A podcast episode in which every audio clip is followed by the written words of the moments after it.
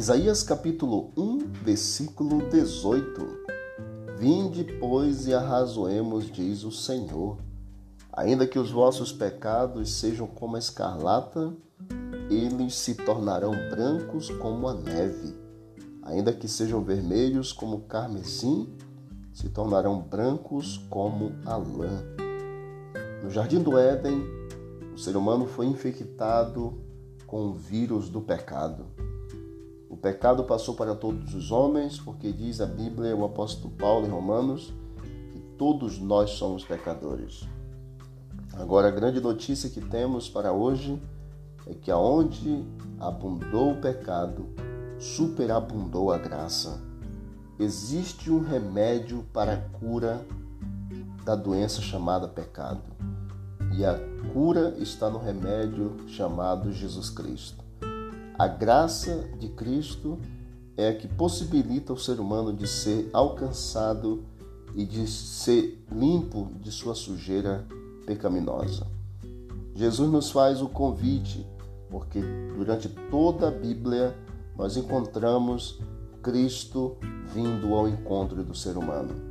Em Gênesis capítulo 3, versículo 9, quando o ser humano pecou, o Senhor foi ao encontro do homem no jardim do Éden.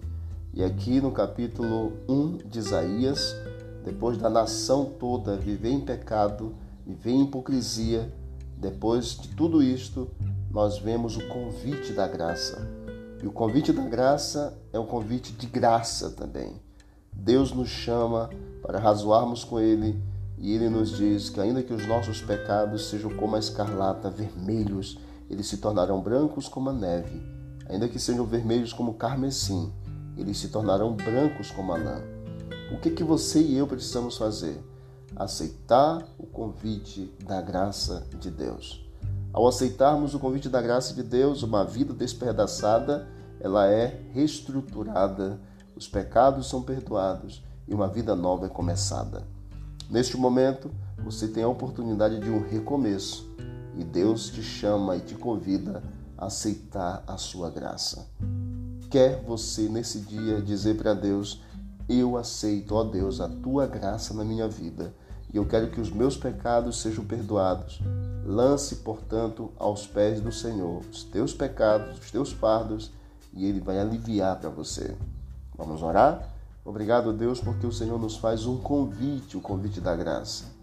Permita, em nome de Jesus, que nesse momento nós entreguemos o nosso coração e que o Senhor perdoe os nossos muitos pecados. Caminhe conosco durante esse dia. É o que nós te pedimos por Jesus. Amém. Amém. Deus te abençoe. Um forte abraço. Vamos que vamos para o alto e avante.